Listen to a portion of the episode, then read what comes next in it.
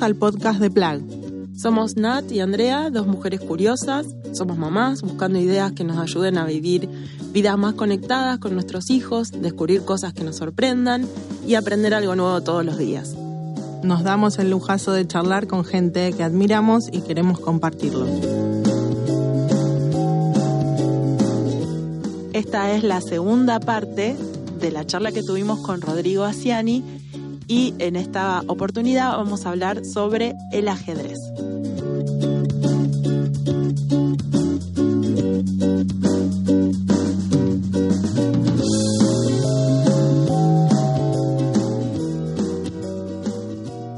sos docente de ajedrez.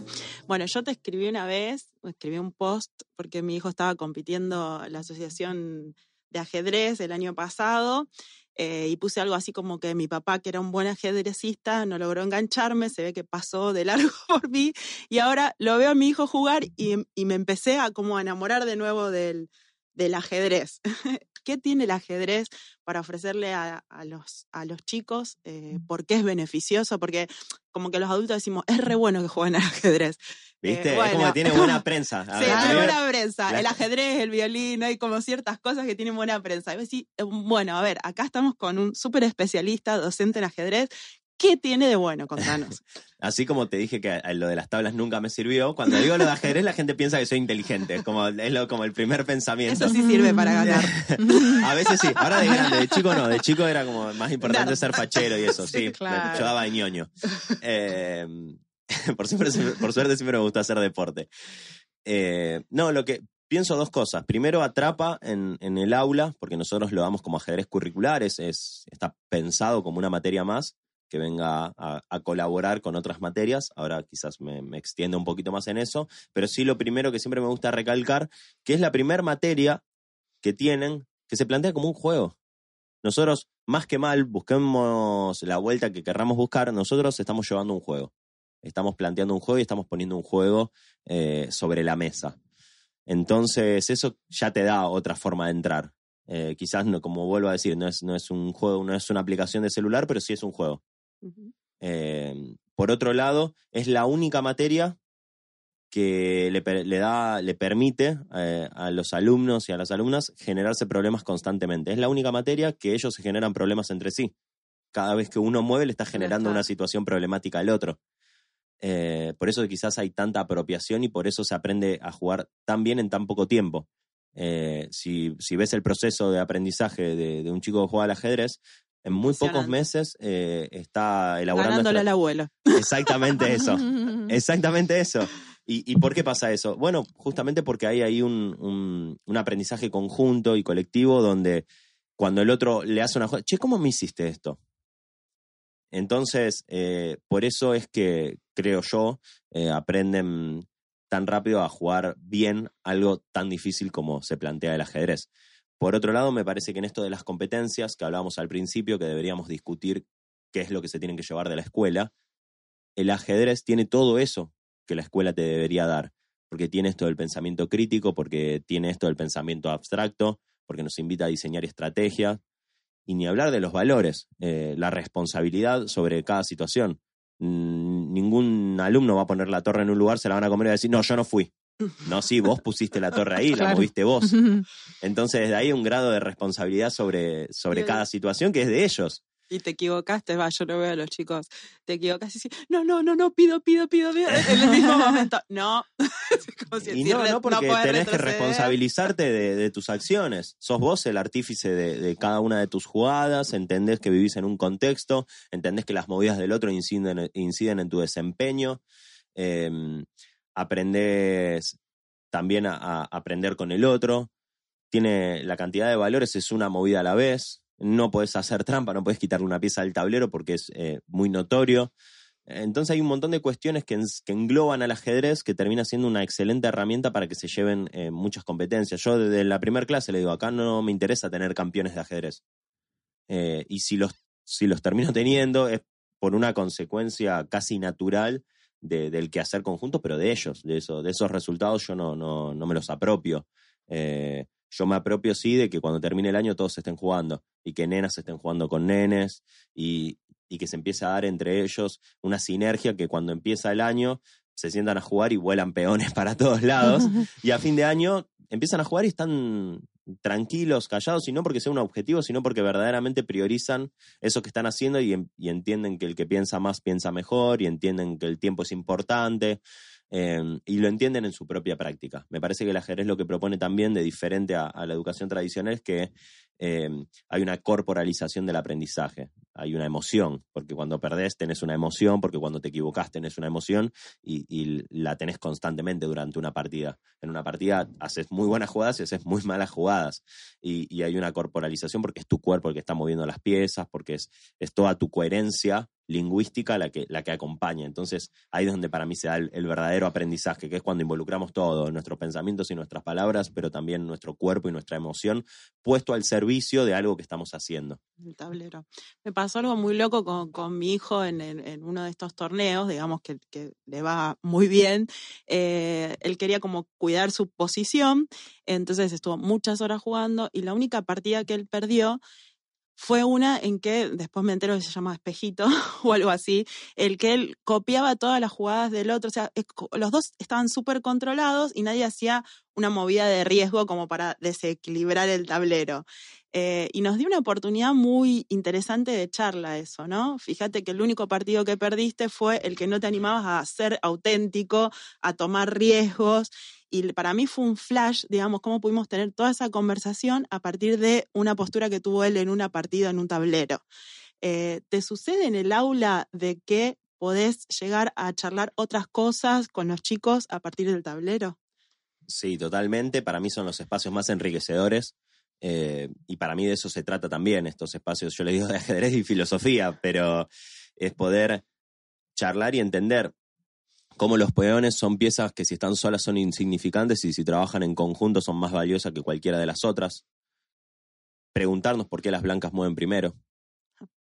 Preguntarnos por qué el peón tiene que estar toda la vida yendo para adelante, viendo si en algún momento llega a transformarse en otra cosa.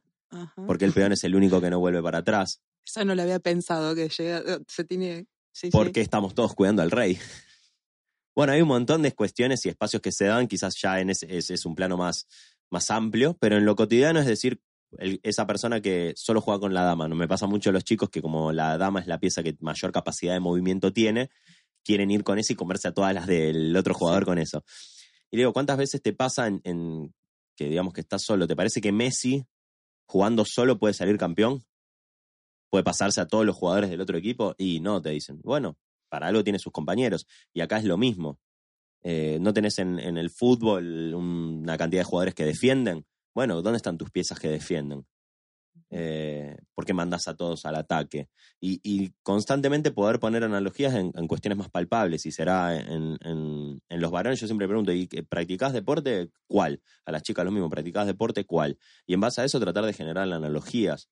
Eh, y preguntar en tu casa, puede ser que mamá o papá, cocine o, o, la tía cocine o alguien cocine eh, y otro lava los platos y otro hace esto. Bueno, acá en las piezas la idea es que unas defiendan, que otras ataquen, que las estrategias se den de forma conjunta. Y la invitación es esa siempre. Eh, es poder usar eh, el ajedrez, y, me parece que esta es como la, mayor reflexión, el ajedrez termina siendo una excusa, como lo deberían ser todas las materias, para poder enseñar lo que verdaderamente nosotros queremos que se lleven, que no tiene nada que ver con saber mover un caballo, saber mover una pieza en un, en un espacio de 64 casillas y tiene que ver con un qué hacer y con una forma de ser y estar en el mundo que va muy por encima de, de lo que podemos nosotros mostrar en 40 u 80 minutos de corrido. Me encantó, me dieron ganas de agarrar el tablero. Ay, sí, el cual. No, bueno, cerramos con las tres de. Ah, bueno. ¿Puede ser? Dale. Eh, te voy a decir una más y es en cuanto al tema de la, eh, la competencia, ¿no? Siempre en el ajedrez hay un ganador y hay un perdedor. Y por ahí lo que veo en esta, el otro día escuchaba una charla de alguien que decía, bueno, ahora no queremos ganadores y perdedores, entonces juegan un torneo de fútbol y le damos a todos la misma copa para que no haya nadie que se sienta mal porque, porque perdió. Eh, y bueno, la persona que hablaba lo criticaba eso, otros defienden esa postura. Bueno, el ajedrez hay uno contra uno y es claramente hay un ganador y un perdedor. ¿Cómo manejas vos eso en el aula y qué, qué enseñanza podés transmitir a partir de eso? Es una de las preguntas más, más complejas para, para responder. vos sos filosófico, pero a mí me gusta preguntar. Pero aparte me, metes en situaciones un poco. Eh, son callejones. Si, no querés, no la No, por supuesto. Eh, hay que correr riesgos. Em, por un lado, pienso que. Te digo como los pros y los contras. Me parece que el reconocimiento al esfuerzo debe estar, a la participación debe estar eh, pero eso no nos puede caer en un, no nos puede hacer caer en un falso conformismo, ni en un bajar la vara, ni en un, bueno, eh, hasta ahí, para que nadie se angustie por, por perder, por un lado. Por otro lado, la competencia rabiosa nos, nos pone, y más en el ajedrez, que es un deporte que se juega a uno, por eso nosotros en las escuelas proponemos torneos en equipos, con cupo mixto, entonces tratamos de darle una vuelta de rosca más para que no suceda esto, pero lo que pasa con la competencia es que se termina eh, sobrevalorando el triunfo por sobre el proceso. Parezco bielcista cuando estoy hablando, pero en realidad es, un poco eso, es, es intentar eh, entender, y me parece que acá está la clave, que nosotros lo que tenemos que desarrollar es una capacidad de competencia contra nosotros mismos. Yo cuando voy a entrenar, cuando practico una disciplina, trato de jugar mejor de lo que jugué la vez pasada, no trato de ganarle al otro. Ganarle al otro será un resultado que puede darse o no, eh, pero lo interesante es en, cualquiera de las cuestiones valorar el esfuerzo y valorar la superación personal y del equipo. Y entonces en ese momento empezamos a entender que tratamos de ser nuestra mejor versión, pero para estar con otros. Yo día a día trato de mejorar, pero para hacer una mejor oferta para los demás, no para traerme un trofeo a mi casa que sea propio. Entonces, si nosotros podemos instaurar eso, que se puede hacer de, muchísimos lados. Yo, por ejemplo, tengo mi aplicación de ajedrez y constante cuando uno pierde se, se angustia y, pasa y, está bueno. Y me parece que si nos angustiamos eh, porque perdemos es porque le estamos dando demasiado valor al triunfo. Y quizás son las dos emociones, eh, deberíamos achicarlas un poquito más. La brecha. Eh, pero les muestro, mirá, esta es mi aplicación, tengo, no sé, 11.000 partidas jugadas, bueno, 5.000 perdidas. Y esa es mi situación. Y, todos los días, la verdad es que juego y, solo te va pareando la aplicación con, con contrincantes de diferente rango. Y cuando pierdo, pierdo por mis propias malas movidas y me pasa todos los días que alguna pierdo y alguna gano. Y, eh, algo aprendo en el medio.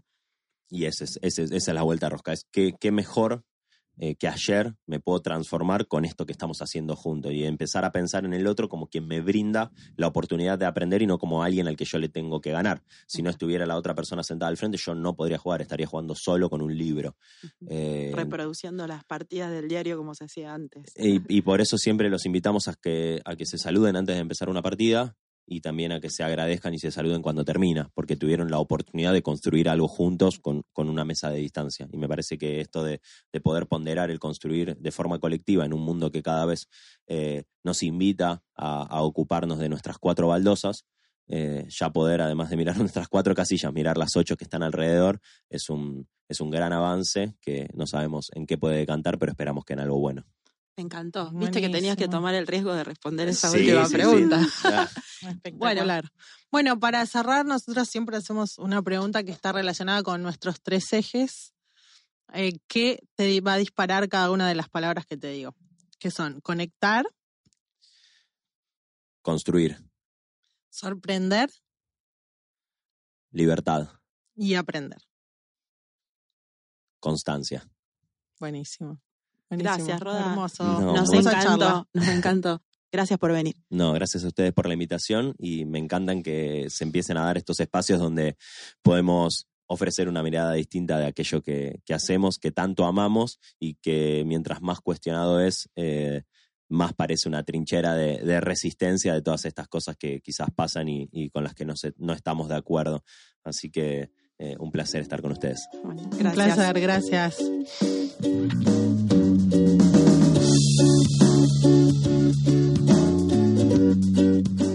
Nos encontrás en redes como Somos Plug, en Instagram, Facebook, Spotify y YouTube. Estemos conectados.